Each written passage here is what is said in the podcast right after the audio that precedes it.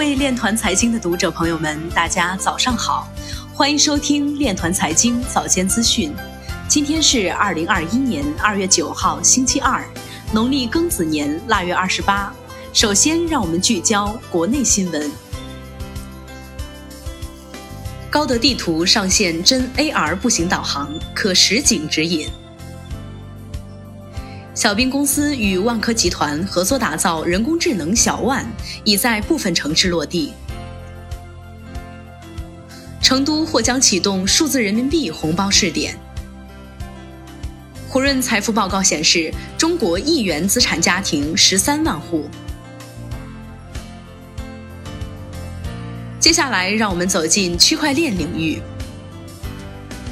美国一儿童慈善机构创建比特币超级英雄，以吸引加密捐款。涉足比特币挖矿领域，可能会让伊朗成为最富有的国家之一。我国首个量子计算机操作系统在合肥发布。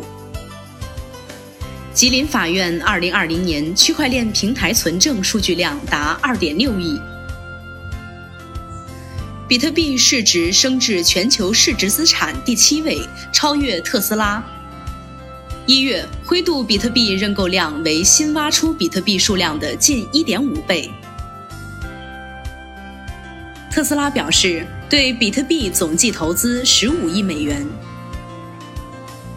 灰度创始人在推特祝贺特斯拉加入比特币购买竞赛。据火币全球站行情显示，比特币价格拉升，涨幅超过百分之十五，创下历史新高。火币研究院须彤表示，比特币再创历史新高，马斯克功不可没。加拿大皇家银行资本市场表示，苹果可能是下一个购买加密货币的公司。特斯拉表示，预计在将来接受比特币作为支付产品的形式。